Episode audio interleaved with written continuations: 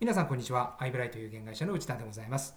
あるテレビ番組で英会話教室が取材されていて、生徒の中でひときわ真剣に勉強に取り込む男性がいました。一日に何コマもレッスンを受け、空いた時間は教室の待合スペースで英語の勉強を続けています。インタビューすると、次の月から海外に転勤が決まっているとのこと。現地では日本語が通じる人は1人しかおらず、数多くいるスタッフと英語でコミュニケーションを取らなければならないので、1分1秒を惜しみ、勉強しているそうです。英語が話せたらいいなとか、話せたらかっこいいではなく、この男性にとって英語が絶対に必要なのです。こうなれば人は必ず行動を起こすものです。この話は法人開拓に通じます。法人保険が売れない、社長にアプローチしてもすぐに断られてしまうという悩みを書いていませんか？一方で以前インタビューしたトップセールスパーソンは時代や社会の変化に左右されることなしに法人保険を売り続けます。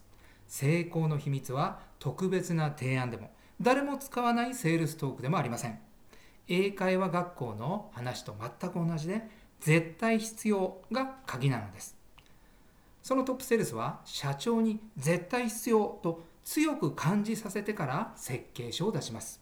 苦戦する保険営業パーソンは社長の前にまず設計書を出して社長このプランは絶対必要ですとアピールしてしまいます。絶対必要と言ってしまうか言わせるかの差なのです。では絶対必要と社長に言わせるにはどうすればいいのか。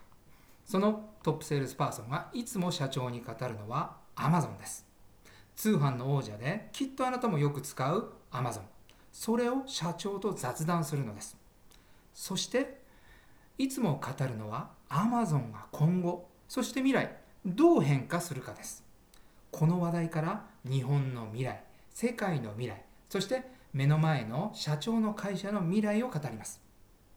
この展開からほぼ間違いなく社長と変化を共有できると言います。その変化への対処対策を社長と考えていくと保険が絶対必要ということに社長は気づくのです。これで売り込むことなしに契約に至ります。もちろん絶対必要を引き出すためには Amazon の話だけが全てではありません。さああなたなりのやり方を考えてみてください。